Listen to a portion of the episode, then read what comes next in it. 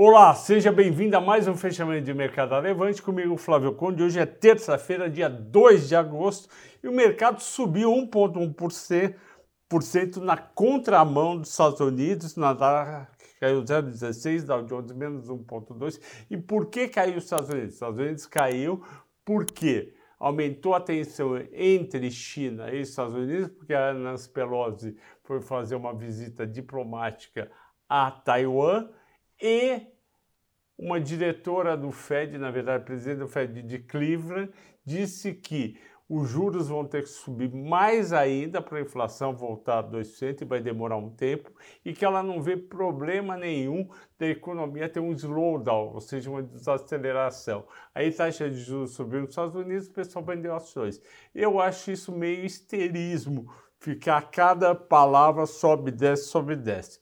Estados Unidos vai aumentar juros, vai continuar a aumentar, a economia vai desvalorizar, só que as empresas americanas são multinacionais em grande parte, são resilientes, inovadoras, vão se adaptar. Quem não vai se adaptar, que vai vender um pouco menos, é a empresa de varejo do tipo supermercado, tipo Walmart ou de remédio, mas as grandes empresas de tecnologia vão se adaptar e vão sair bem. Aqui o dólar subiu de 5,18 para 5,27 por causa dos juros lá fora. Eu avisei vocês que 5,15 parecia um piso para mim depois de ter caído de 5,45 para 5,15.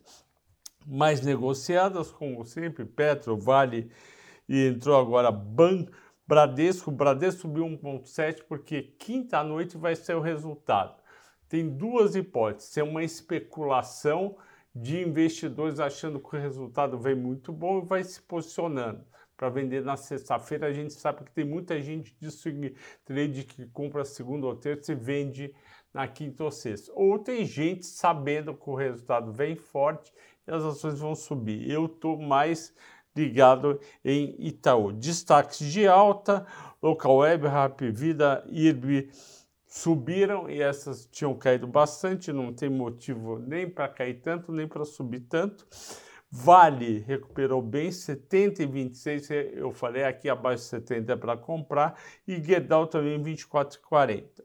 Destaques de baixa, via de novo o pessoal batendo 3,70 de queda, 2,35 por causa Agora, não só do risco dos resultados, mas por causa da briga da família que vocês acompanham no jornal. Cirela caiu, Zetec caiu, consultora não deve bem no segundo semestre, não deve vender bem, porque juros muito alto, dólar alto e ainda abrindo o jornal todo dia vendo as eleições só com notícia negativa. Azul menos 2,7, Dux menos 2,8.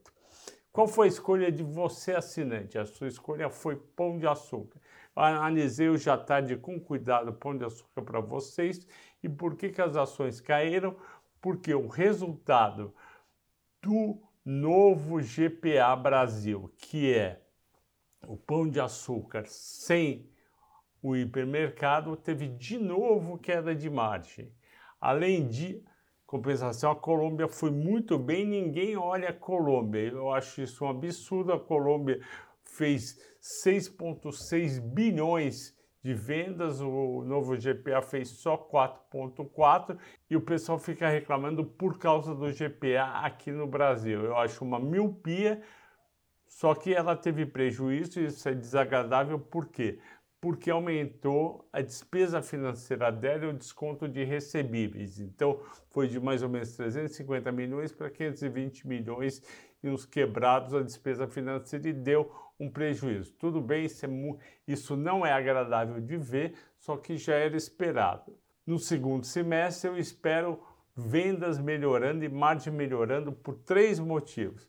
Primeiro motivo, a inflação está desacelerando o custo com combustíveis da família está diminuindo e isso vai sobrar mais renda para fazer compra no supermercado. Número 2, vai ter o Auxílio Brasil, começa agora em agosto, são 600 reais por mês até dezembro para 19 milhões de famílias. Essas famílias com certeza vão gastar dinheiro no quê? Em gás e comida. Então vai ter indo para o supermercado. Ah, mas não vai para o pão de açúcar. Pode ser que vá. Ok, vai, vai mais para sair, vai mais para atacadão, mas também vai para onde de açúcar. Terceiro ponto, as ações estão cotadas três vezes o EBITDA. Ela tem 4 bilhões de valor de mercado e ela vai gerar no ano 2 bilhões e 800 milhões de EBITDA. 2 bilhões e 800 milhões de EBITDA, 4,4 de valor de mercado. Somada a dívida de, de 4,3, vai dar 8,8 dividido por 2,8. EV/EBITDA de 300 está muito barato. Se você pegar o, o, aça, o açaí, a dívida, o EV/EBITDA é 6,5. Se você pegar o Carrefour, é 13. Então aproveite Pão de Açúcar. Eu sei que eu estou falando há muito tempo, as ações vêm caindo, mas existe momentos que o mercado erra demais sobre determinada empresa. A hora que o, que o, que o Cassino conseguir vender o grupo êxito, que é 60% da receita, para alguém, e isso daí equivale a 20 reais e a ação está cotada a 15, você vai ver como as ações vão voltar a subir. Bom, era isso que eu tinha para falar. Boa noite, bom descanso. you